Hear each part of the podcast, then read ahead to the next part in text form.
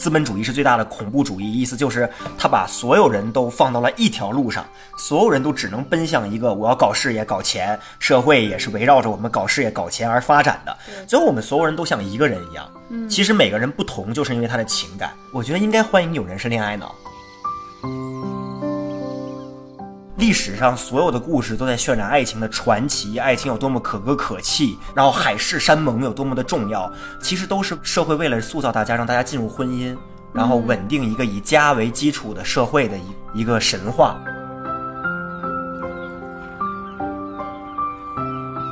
Hello，大家好，欢迎来到最新一期的爱情故事，我是白青阳。Hello，我是小 A 老师。今天呢，这期节目我们把主持人的角色交给小 A 老师来负责，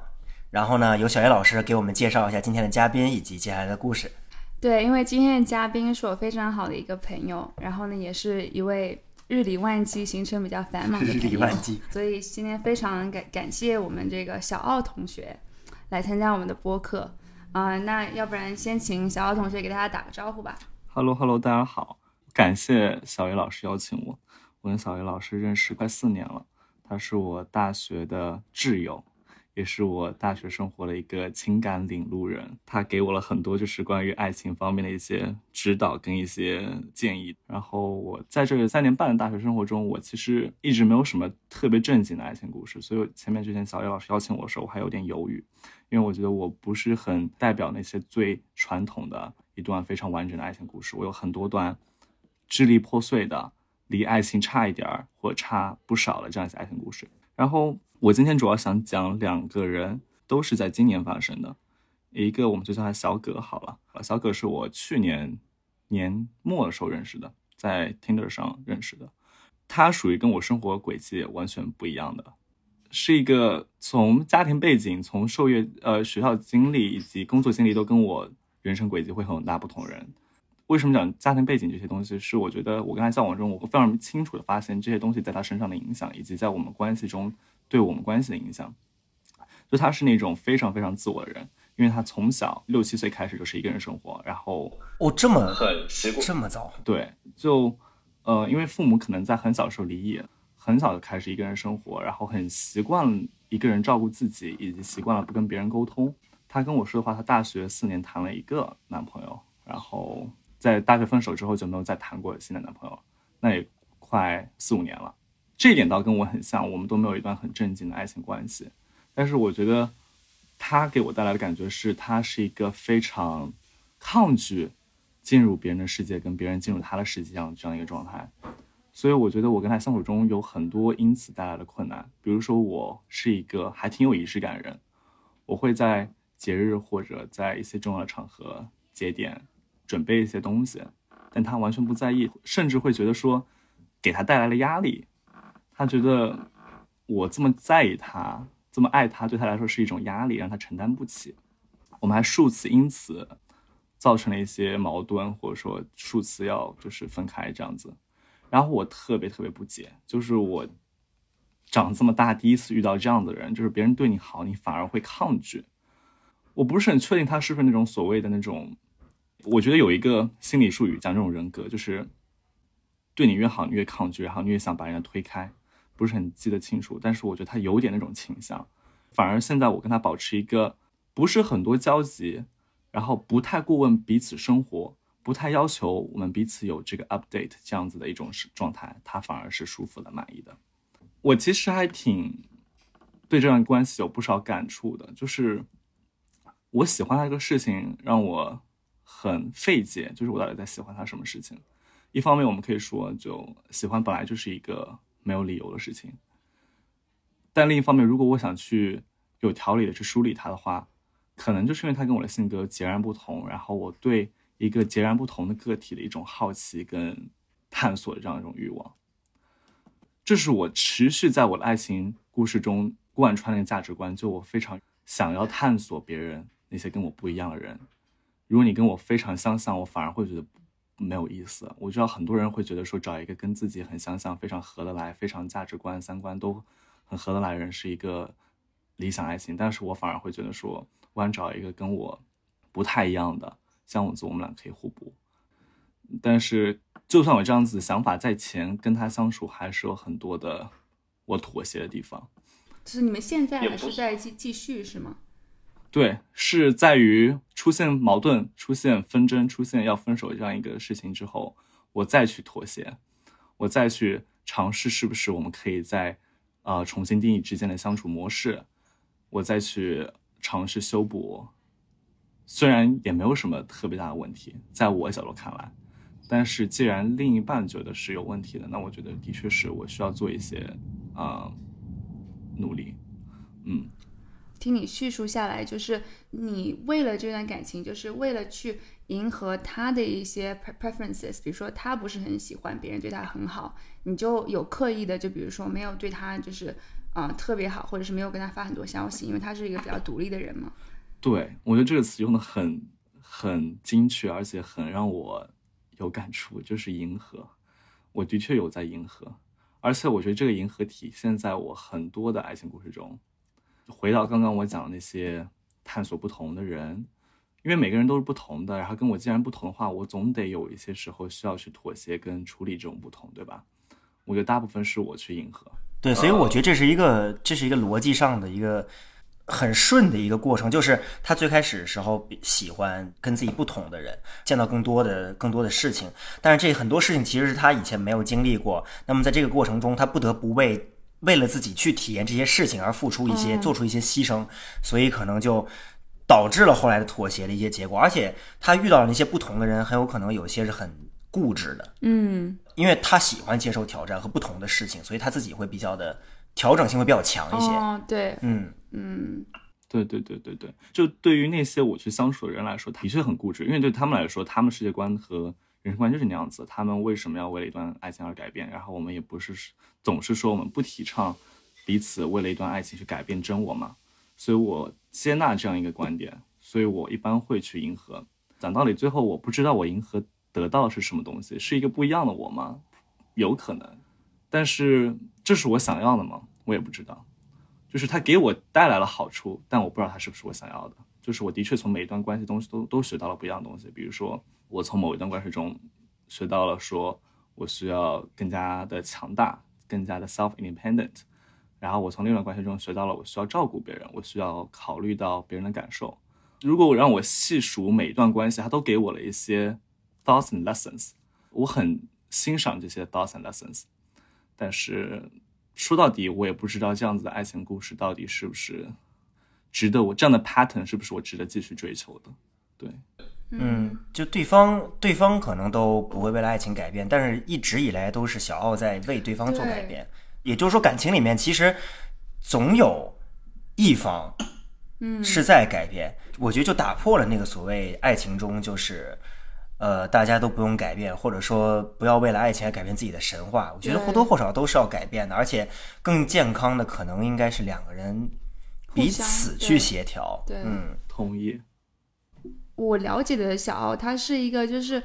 嗯，因为他性格非常的外向，然后他很喜欢交朋友，是个很 social 的人，然后同时就是也经常为对方着想，这可能导致了你遇到的很多人，就是他们很需要独立，然后呢，他们就是觉得你会去迎合他们，因为你是一个就是朋友很多，然后呢就很会照顾别人的人。对，这点我还挺有感触的，因为我的性格使然，我总是会为别人想多一点儿，然后朋友之间，不管是朋友或者说是爱情中发生发生矛盾，我下意识的反应都是去道歉，就是我是一个非常非常想要和平关系的人，我不喜欢矛盾，也不喜欢争吵，我道歉起码能够让，起码会有一个沟通的桥梁，对吧？很少有人说别人都把自己往下一个台阶了，你还继续。呃，完全不罢休那种态度，对吧？我觉得大家都会稍微更加理智一点的去看待这个沟通，会更加使沟通发生。我一般都会采取这样一个态度，但是我也在反思，这样态度是对啊否对我来说自己是公平的？是不是我自己在委屈自己？在我们录播课之前讲的前面那一段也是，就是他也是就是比较想要独立，他没有把你放在第一位，但是你也是尽可能的去迎合他，是不是就是因为你就是不是很喜欢，就是在这方面就是挑起任何的，比如说矛盾啊或者是冲突之类的，然后这样的话就可能人家会就是呃 take take it for granted 那种，他就会觉得就是哦，反正我无论做什么啊、小奥都会来跟我道歉。嗯是是是是，然后我觉得再往下延伸的话，它变成了我另外一个 pattern，在于我是那种因为做出了一些努力之后，我就会为自己的离开有更多的释怀的那种性格。很多人说分手这个事情很难，但是当我做出了努力之后，这个时候离开对我来说是一个非常顺理成章的事情。就是其实内心深深处是有一个计算器的。我现在为你付出，我是无怨无悔，但另一方面，我也会看你对这些这些付出的反应。对，如果到最后发现这些反应明显和我付出的这个重量对嗯不平等的话，那最后我离开的时候，我也会觉得，一方面是我也没有任何亏欠，另一方面也是就是很累了嘛。对对对你付出太多了。对完全同意。所以我觉得真的每个人心里都有有一把计算器，就是很多时候这个计算器可能我们当时不算，但是后面肯定要算。就是反而我觉得你事后算账，还不如之前就不断的去算好。反正我是这样子干的，就是我基本上每次是有事件发生，我都会有一些加分扣分，加分扣分，就到最后给我呈现的一个结果就是。我已经不需要再去回想了，就是我的那个状态已经到了不能够继续维持这段关系的时候，我就会很清楚的知道他不适合了。哎，所以之前这些感情都是你提的分手吗？嗯、有一半是，但有一半是我不想提，但是我会用行动来提。啊，所以你就会比如说冷冷暴力吗？呀，我觉得是叫冷暴力，但是你另一个角度来说，我只是不提供了跟之前相等的爱跟付出罢了。嗯，因为之前他也说是似乎并没有那种很强烈的，就是排他性的承诺，对，嗯所以正式提一个分手似乎也很奇怪。对对对对，有有这点原因，就是本来这个关系就不是特别的，呃，需要我们双方去 commit，所以也不需要特别严肃的那种分手的这样一个仪式跟过程，基本上就是那种淡出彼此的生活。所以这个计算公式，你会在跟对方沟通的时候讲到吗？呃，有时候会会讲一个具体例子，我不会讲我对他的看法以及他对我的影响，就我只会掰扯这个事情，然后不会告诉他这个事情让我觉得怎么怎么怎么怎么样。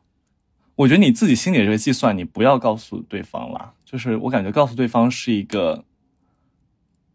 把爱情太过精细化计算的一个过程。虽然说我们大家都这么做，但是我觉得你告诉对方就有一点更加不是滋味儿了。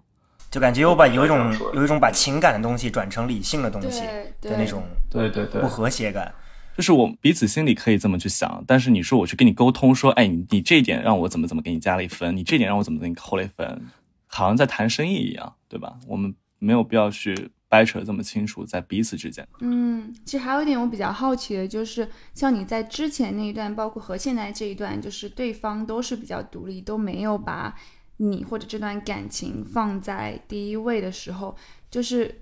如果你做出了某些行动，然后对方没有给你任何反应，或者是没有给你让你满意的反应，你会就是说出来嘛？就是你嗯会比如说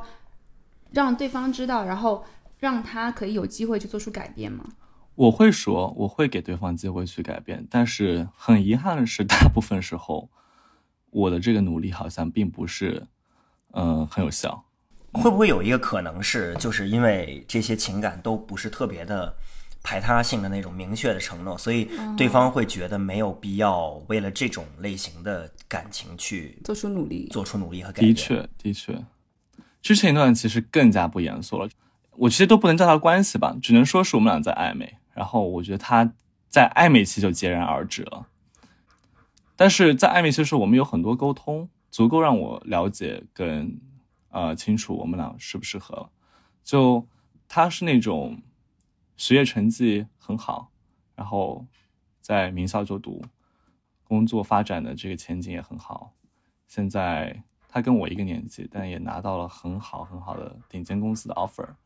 所以对他来说，他为了这些 offer，他是做出了很多的努力的，我完全清楚这一点。然后我也知道他把这件事情摆得很重要，对他来说，爱情远没有事业发展重要。就是他这种性格的人是这么想的吧？我不知道是不是摩羯座的男生都是这样子，但是最起码他给我一个很明显的感觉，就是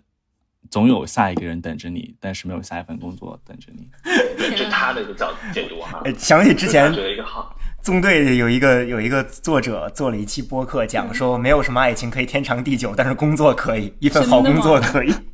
对，嗯对，就是他不会为了异地恋而做一些努力，他反而觉得工作的前景更加重要一点。我觉得我对这个事儿我也是 OK，就是这是你的观点，我就算不同意，但我也可以接受跟理解。就是我觉得不是很重要，因为我们也没有到那个程度，对吧？也没有到说我们需要讨论这些事情的程度。但是它侧面反映了说，的确他这个人就是那种非常不珍惜缘分，就是他总觉得说，呃，世界上不缺人，谈恋爱对他来说好像给他的东西没那么多，或者也是他自己在给自己逃避找借口，因为他没有找到自己的理想爱情，所以他会说啊，感情没有工作重要。唉，突然叹气了。那个，我我我讲讲刚才就是我的感受吧，因为我就是咱们可以不用把这种立场站得这么绝对，就是我觉得没有人是那种绝对的说我就是要工作，或者是我就是要爱情，我觉得都是在相比较之下，就有些人可能就像刚才小奥说的，就有些人可能只是在逃避，或者另一方面他还觉得就是就是没有那么喜欢，嗯，所以他会在这个阶段觉得说啊，工作绝对对我来说更重要。就像我昨天写咱们情人节的那个。呃，搞就是投稿的时候，我还在我还在想说，为什么我现在还没有恋爱的一个很重要的原因，是因为我现在还没有看到有某一个人进入我的世界，然后打断我现在的生活节奏，还不让我感到反感的人的可能性。哦就是，但是我随时都欢迎一种可能性，就是未来会有一个人进入打断我的节奏，同时我也很快乐。我虽然看我的学业和我的事业很重要，但是也没有说它重要到一定会在他面前任何我的情感都没有价值的这样一个地步。相反，其实也是一样的，就是就是你也不能说一个人说这辈子就是一个纯纯的恋爱脑，就是什么都跟着恋爱走，那样的话自己其实也没有自我。我觉得大家就是在这两个中间，有些人只是暂时处于某一个状态，他不是说他就是这个打算。对，所以回到小奥的这个故事，我觉得对方当时其实，呃，他会有很多自身的原因，然后还有很多其他的考量，可能会让他觉得在这个现在这个阶段，可能就是他会这么这么决定，然后他需要找一个体面的理由对，讲给小奥听。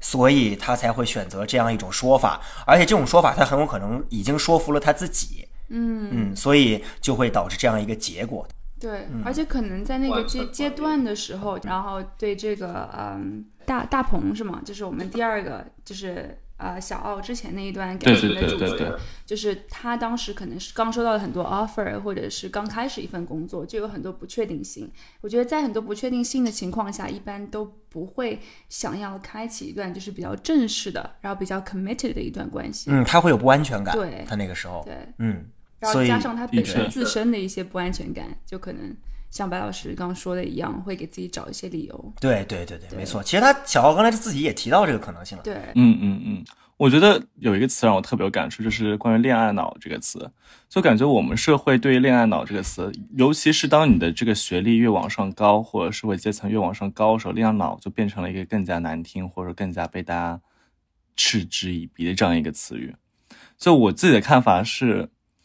感觉你遇到一个好的爱情是个概率事件，但你遇到一份好的工作是一个努力可以得到回报的事件。如果你一心投入这样一个概率事件的话，你感觉就是一个对自己没有什么追求的人。我觉得这是一个我身边朋友很多会存在的一个看法，包括我自己也会时常警惕自己说：“哎，你不能恋爱脑，你你得就是感觉搞搞事业什么的。”我们大家都好像对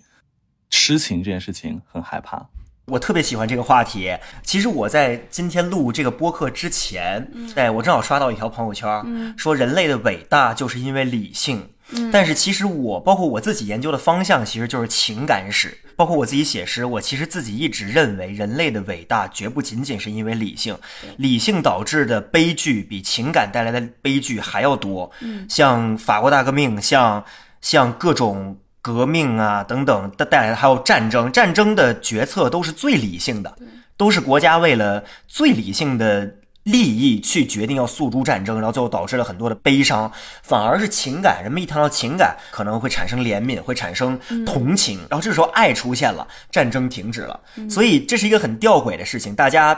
吹捧和追求理性，但理性带来伤害，最后还是得回到那个大家看起来哦，好像更低端，好像更不过脑子的情感，然后人们才回到一个和平的状态。我觉得，就社会上对于。情感有歧视，对于恋爱脑有歧视，包括刚才小奥自己也说，说他有时候也会警惕自己。嗯，其实我有时候也会不自觉的，忽然就觉得，哦，就像我刚才说，我能理解，就是我会不自觉的觉得，哦，好像搞工作、搞事业会比较重要，会比较重要。但其实另一方面想的话，这个其实也是社会对咱们一个很大的规训。列菲福尔说。资本主义是最大的恐怖主义，意思就是他把所有人都放到了一条路上，所有人都只能奔向一个我要搞事业、搞钱，社会也是围绕着我们搞事业、搞钱而发展的。最后我们所有人都像一个人一样。嗯，其实每个人不同，就是因为他的情感。我觉得应该欢迎有人是恋爱脑。对，就反而现在恋爱脑或者是把爱情放在第一位，变成了少数群体。对对对，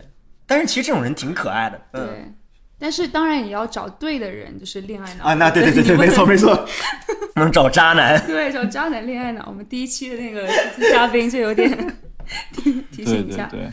我觉得他还是一个很难说得清好坏的东西，因为的确我们在这一个追求效率至上的一个社会，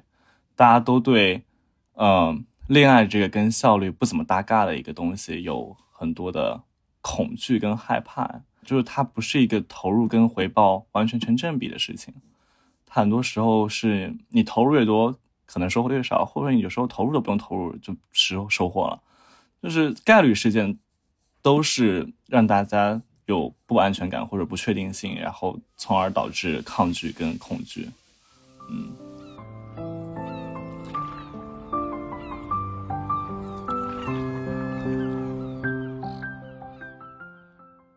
其实我刚刚想问小奥，就是之前和大大鹏那段关系是，也是因为就是他把职业放在第一位，或者是他明确的告诉你他不会把你或者你们这段关系放在第一位，你们才结束的吗？还是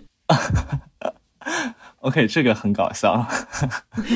自己开始笑了。说到底，最后不是因为职业打倒了我，是为另外一个人出现打倒了我。所以也不是说，我觉得可能之前说的真的是对的，就是真的只是有时候在找找借口罢了。而且这个打倒我的人也算我的朋友吧，在当我们之间感情中的一个桥梁的这样一个人，就他们就莫名其妙擦出火花。我觉得还可能是因为距离很短，因为他们就在一个学校，所以说。距离太短，容易产生激情跟火花。这些所有这些原因都跟大鹏给我描述的就是截然相反。那这么说，确实就是之前他是不是职业就只是他的一个借口？对呀。而且这个把你们俩介绍的人，最后和好骚啊！对啊。哦，介绍我俩认识的人是跟他产生火花的人的前男友。所以这个关系就非常错综复杂，然后也搞得很尴尬。最后我就就是自行退场，就我觉得我还是应该给自己 主要是算不过来了一个离场。对，我想了半天，是 对对对，我们两个在大眼瞪小眼。对对，就可能当时，而且当时你和大鹏也是就是在异地，是比较远。我跟大鹏其实只见了一面，然后一直在网聊，这真的很离奇。对这一点，我又想说点话，就是。我们俩在二零年夏天见了一面，在 club 见了一面，然后那一面就是因为她有男朋友，所以我朋友介绍我俩认识的时候，我完全就没有什么想法，就跟他多有沟通。就我对这种事情非常非常敏感，就是我很清楚的知道自己要把握距离，所以结果就是我们俩那天没有讲了几句话。后来加了微信以后，他跟我那个朋友表达一些对我的欣赏跟好感，然后我就。就是哎，你知道那种别人对你欣赏跟表达喜欢以后，你就说哎，我是不是该关注他一下？然后我就回关了他那个 IG，然后微信跟他聊了起来。后来再也没有见过面，包括他去了美国之后，我们也没有见过面，所以就一直是一个网聊的状态。但是网聊的时候，让我觉得他跟我的性格非常的匹配，然后我们能够懂彼此的这个点，就是笑点。然后特别是在去年夏天，二一年夏天的时候，我就在不断的在幻想说，哎，我这个人说的难听点这么水性杨花，说的好听点这么如鱼得水，怎么就 一直 怎么就一直有这么一个人让我在牵挂呢？我说是不是他就是我的理想爱情呢？就我给自己脑补了很多戏，然后最后他失败了，我非常悲痛欲绝，但是醒过来那种感觉非常的非常的。就让我再次回到了理性的状态，在于说我之前是不是在自己做梦？就是我可能在喜欢的他根本不是他，而是一个百分之二十、百分之三十的网上的他，加上百分之七十我自己想象的他。哦，对，对对，因为他刚才提到了一个很关键的是，他说因为对方表达了好感，所以想要会多关注他一下。其实这里面就是。这个本身就不是说他对这个人本身产生了，一开始是他喜欢他对他的好感，就是他喜欢对他有好感的人，对他对有好感的人。哦，我觉得就真的可能讲到关键点了。突然这么一说，我有点就是开窍了的感觉。就是我可能之所以是在妥协跟退步，是想维持别人对我的好感，所以我。真的一直没有在考虑考虑到这一点，但你这么说，突然有一点，就是那些让我喜欢去妥协的人，他们在最开始都是对我率先释放好感那些人，然后我到后面就我开始不愿意放弃了。就是你曾经喜欢过我，你现在怎么可以不喜欢我？我觉得这是哎呦天，绝绝绝！就是小奥心中可能有一些不安全感，就是需要，就是他需要确认这个人一直是喜欢自己的。大家或多或少都会有一点，然后有，然后大家的表现形式会不同。比如说，有些人会很明确这段关系就是很痛苦，会让你们两个都很 suffer 的这种情况下，但是依然舍不得放手。有一个很重要的原因，可能就是大家无法接受对方不喜欢自己了，对方要离开自己这个事实。这个其实是对自己的一种否定。我在这方面还也是蛮强的，就是我现在。忏悔一下，confess 一下的话，就是包括那些曾经跟我表达过好感的女生，嗯，我其实，在第一反应其实是我要留住他们对我的喜欢，就是哦，所以你会比如说给他们发一些小作文什么的吗？那那倒也不是，那倒也不是，就是就是。我我会觉得养鱼会成我的，会是我的第一想法。我必须得在之后才把这种想法打压下去，然后才会去拒绝人家。但是，一般你拒绝的时候都已经有点晚了，会这样吗？会，所以发生过很多 尴尬的事情，所以让我知道了我不能那么做。但是，即使我知道我在理性上知道不能这么做，因为这样会伤害对方。你让我真的去一下就拒绝对方，然后就对方可能以后就不喜欢我了，我会觉得有一种好不容易得来的承认又被拿走的感觉。对对对对对，我同意。你们俩有一个共同点，都是你们俩都会给，就是给自己很高的目标，然后都会就是想要去，就是达达到别人给你们的 expectations。嗯，所以你们才会有这样的一种看法，就是说，哦，别人对你的好感可能是对你一种肯定啊。对对，我会有。对，小奥应该也是。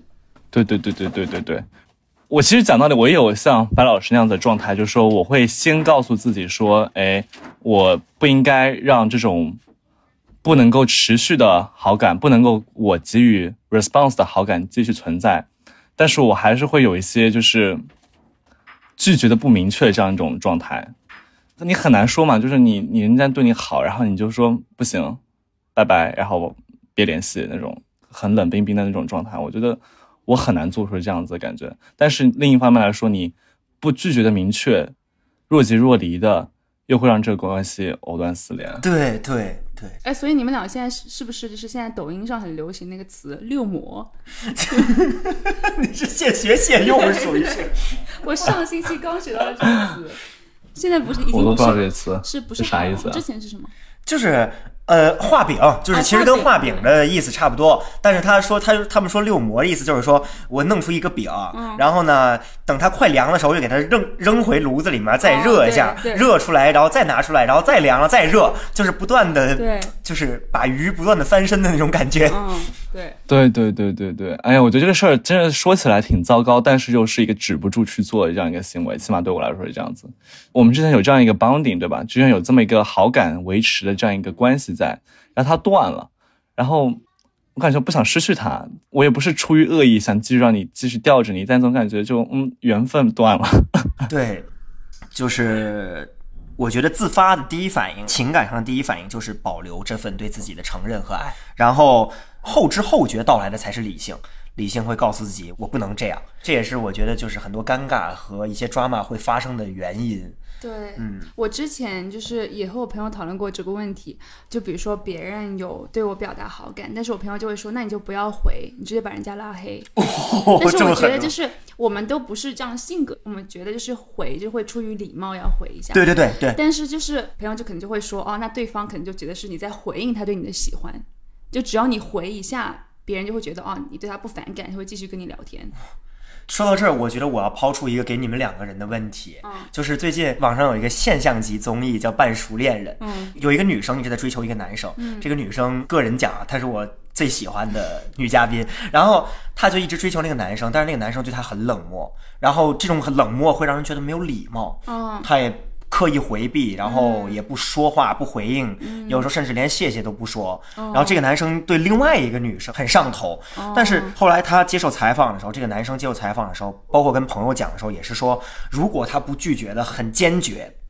离开的很坚决，他就会继续给那个女孩提供幻想，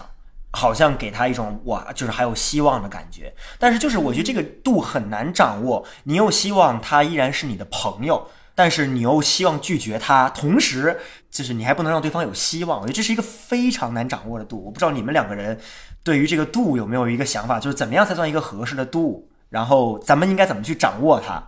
对我来说是就是回消息的速度吧。就是如果我觉得我对你没有任何的好感的话，一般我可能会隔五天再回。隔五天再回，小奥。比如说我回小奥，就是隔五天再回小奥。哦，真的是这样子，所以我的确意识到了这一点，就是两年的没有见面，的确让我们的感情就是越隔越远。我同意小叶老师的，我基本上也是这样子，回消息真的能够看出很多。讲道理，我觉得。不管多忙，但如果你想回一个消息是不难的，就算你告诉别人你自己在做什么事情是不难的，就让别人等一下是不难的。但是很多时候不回，我真的真的说明了很多事情。然后我觉得关于何老师之前说那个综艺的事情，对我来说一个感受就是长痛不如短痛吧，对吧？就是感觉你与其在之后被再若即若离的这样吊着，然后再经历不断的反复的经历那种上头下头上头下头过程，还不如在一开始就直接就是满腔热血。哎，这个成语该怎么说？就是热脸贴冷屁股上的感觉，对吧？就马上被浇灭，还有可能比后面不断燃烧再被浇灭、燃烧再浇灭的感觉会好。嗯，我觉得可能就是，呃，大家会有一个幻想，就是我拒绝了他，两个人还可以是很好的朋友。我觉得在对方喜欢上自己的那一瞬间，可能两个人成为朋友的几率就不是特别大了。就对。对，所以既然你又你发现对方喜欢你，然后你又不喜欢人家，你又要拒绝人家，你就要做好失去这个朋友的准备。我觉得可能对，嗯，但我觉得也看人吧。我觉得我是像那种人，就是我被拒绝了以后，我会有一段时间的难过期，但是这个难过期过了以后，我又会感觉好很多。然后我觉得我可以跟你当朋友，因为我觉得就是你喜欢一个人，首先他是一个。理性的，基于一个人的判断，以及你们俩这个合拍度的判断，对吧？但是它也有感性的荷尔蒙带来那种上头的感觉。我自己看法，它是两者合二为一的。所以，当这个荷尔蒙走了以后，当你下头了以后，那个对一个人合拍、对一个人的欣赏，他是不会走的。就我觉得，我之前欣赏过你，虽然说我们俩处不了更加亲密的关系，但是我觉得我欣赏你还是存在的。我这个。观念也贯穿我很多的爱情故事中，就我的确跟我很多前任都保持不错的关系，除非是那种闹得特别特别糟糕的，就感觉都没有什么呃，在在弥补这个空间的这种关系。就大部分的前任我都会成为好朋友，然后定期去 follow up 一下你们最近就是他们的生活。对，嗯，对，因为当时你们在开启那段关系之前就已经是朋友嘛，就你肯定也是因为作为欣赏让他成为你的朋友。嗯，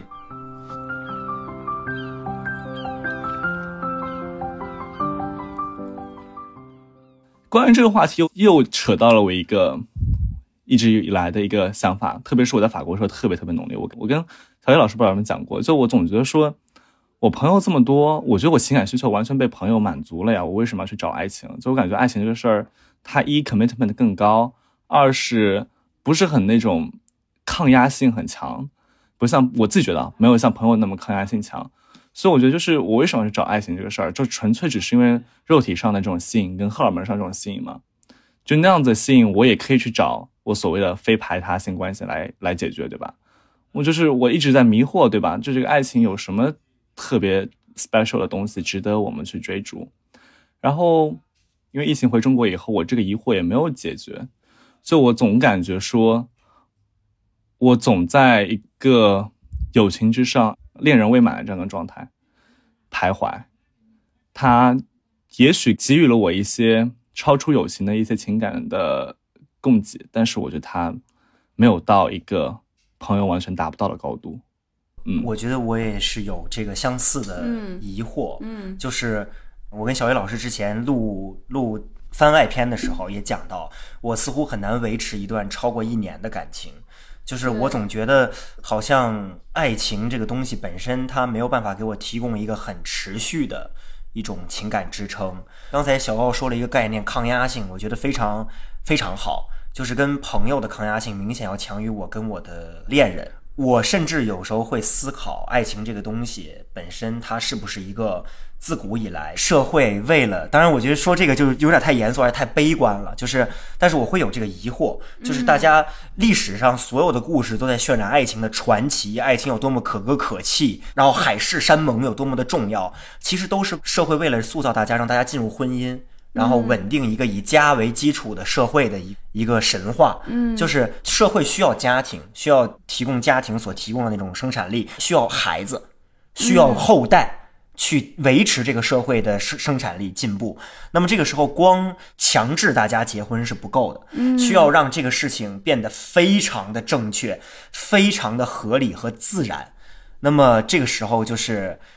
把爱情塑造成一种就是伟大的，然后圣洁的，所有人都该追求的普世的情感，就成为了一条道路，所以才会有大多数咱们现在的人已经都变成了，不是说我爱这个人，所以我要去，我要去跟他在一起，或者是维持一段永恒的关系，反而是变成了我需要谈恋爱，我需要爱情，我才去找一个人。对，当然，这只是我的一个想法，可能没有我想的这么黑暗，我也不相信有这么黑暗，但是就是可能会有这个可能性吧。对对对，我觉得很 make sense。说到底，我们常听说嘛，就最后支撑你进入一段婚姻、进入家庭的，往往不是爱情了，就是爱情这个东西，进入了婚姻之后，很快就会消失，然后可能就潜移默化变成了亲情。然后我自己还有一个理论，从经济学角度来说，就是因为爱情很稀缺，所以它太珍贵。嗯，所以，有道你。你反反过来看，我们都在追求一个稀缺的东西，我们都应该清楚的知道它是一个稀缺的东西，就不应该有太多的 期待，或者说总是觉得这样的好运能够降临在自己身上。就是我觉得它降临了，perfect，但是没有降临的时候，我觉得也很正常啊，因为它就是一个稀缺的东西。我们社会在追求它，就是因为它是个稀缺的东西。对，这是我的看法。嗯，嗯，其实说说到这个，刚刚那个小奥同学讲到了经济学的一个 concept，就是我知道小奥也是学经济学的，就是我想到一个嗯 marginal utility，就是边际效益递减递减对效应，，就是嗯我想说像刚刚白老师说，一段感情它没有维持超过一年，那是不是因为，其实如果把一段爱情看作是是一个小山坡，有上坡有下坡，包括有那个顶点，嗯，就是你在刚开始一段感情当中，因为新鲜感，因为对方不停的去去满足你的 expectations，所以你在慢慢的往上走，而你得到的利益越来越多。嗯，但是你这个利益总会达到一个顶点，对，到那个顶点过后就开始走下坡路。但是如果是友情的话，其实你没有给你朋友很多 expectations，你不会觉得哦，你的朋友有他一定要或者有义务去满足你的一些需求，所以你不会有这样的一个山坡型的一个形状一个状态。嗯，嗯，同意。我觉得这可能也是为什么我说我想找那些跟我不一样的人，也是源于新鲜感吧。我觉得，就是感觉不一样的人，他能够带给我来新鲜感的刺激是更加长久的，会比那些跟我很相像的人更加长久。就是很相像的人，我可能很快就没有新鲜感，因为我太了解和我很像的性格的人会怎么处事、怎么为人，对吧？但那些跟我不相像的人，他给我带来这种爱情中的刺刺激跟新鲜感是更多的，然后时间上可能会更加持久。对，但是也回到了那个很最终的命题，就在于当爱情中没有新鲜感了，我们该怎么维持爱情？对，其实我们刚刚说到朋朋友这个，我还想插一句，我这么了解他，我还不知道他有多少朋友。就我们之前在法国一起去买咖啡或者吃饭的时候，不是从学校走到咖啡店嗯大概只要十分钟，嗯，就我们一般走过去会花二十五分钟，因为每隔两分钟他都要停下来说个嗨，然后说了嗨过后要聊五分钟，就是你最近过得怎么样？然后我就在旁边就是干站着，然后每次都很生气，后来不跟他去吃饭了。朋友遍天，桃李满天。对啊，真的，但我我 我现在回想起来，那个时候的我还真是挺牛的，就我现在还做不到那个状态了。就我觉得我不知道为什么，在我在法国的时候，我的确有有意识的强调自己这样一个社交状态的这样一个状态，就是我很清楚的知道我应该怎么样去社交，能够让彼此的交头交流更加的顺畅，以及让彼此更加觉得啊，这个人是一个好可以可以交朋友的人。讲真，我自己本身的性格不是那种特别特别外向的，就是我还是一个有一定距离感的人。我不是那种 social event 就可以给人家递名片，然后讲自己怎么巴拉巴拉讲一堆的那种人，我不是那样的人。但是我不知道在为什么在法国时候，我就有这样一种，可能是文化带来的东西吧。就是我当时觉得那个那个 culture shock 给我带来很大的压迫感，说我是不是应该 transform 我自己成为一个更加 social 的人？然后我给自己搞了一套公式，搞了一个状态，搞了一套面目。他获得了一定成功，但我现在又再回到中国，也会失去他。但是其实和年年纪也有点关系吧。就我觉得我之前在本科的时候，我也是，就是无所谓，特别是去交换的时候，每个人都是朋友，嗯就只要一起，比如说喝酒、去 bar 都是朋友。嗯，但是我觉得现在就会有很多顾虑，就是说，哦，我和你在一起是不是会有这种无效社交的一种状态？对对对对对对，对不对？我也会开始就如果觉得是我们俩没有任何的共同点，我们在一起聊的完全就只是八卦，只是 Small talk 对 small talk，那有没有必要就是每周还要跟你去喝咖啡 catch up，还是只是在有点浪费我的时间？对对，但是我跟他截然相反。嗯。我是在北京的时候有一种啊，所有人都是我朋友，嗯。然后恨不得在北京走到哪儿，无论是三里屯儿还是国贸还是东西单，都能遇到朋友那种感觉。嗯然后在英国，我就会自己的社交圈就会小很多。我觉得是同样的一种文，就是 cultural shock 到带给我们两个不同的一种表征。对，嗯，我觉得这个这还这是蛮有意思的。无论怎么样，两个人在异国他乡呈现状态都是一种呃 social persona，就是社会、社会面具，嗯，就跟自己本来的面目可能会有一点点差异。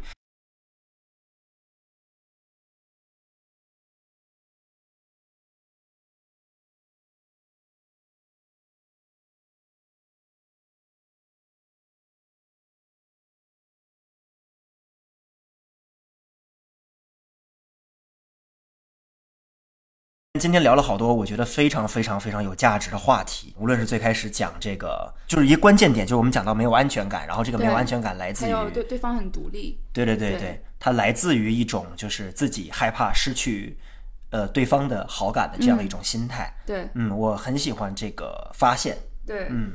然后还有一个就是我们讲到，包括小奥跟我们分享了一个很有趣的，就是它会有一个计计算器有个公式，对对对，就是如果你没有得到同等的回报或者是反应的话，那其实就是你不会觉得哦，分手或者是离开会是一件很伤心的事情，因为你已经很累了，你已经嗯付出的够多了。我觉得这也是很多就是听众朋友们可以产生共鸣的一点吧。我也给大家简单的介绍一下，就是这个概念非常有趣在，就是其实我说这个计算器，它不是一个我发明出来的概念，是有一个叫边沁，大家可能听过边沁，边沁是一个哲学家，然后呢是 UCL 的第一任第一任校长，然后边沁他提到了一个概念叫幸福计算法，嗯，happiness calculus of happiness，嗯。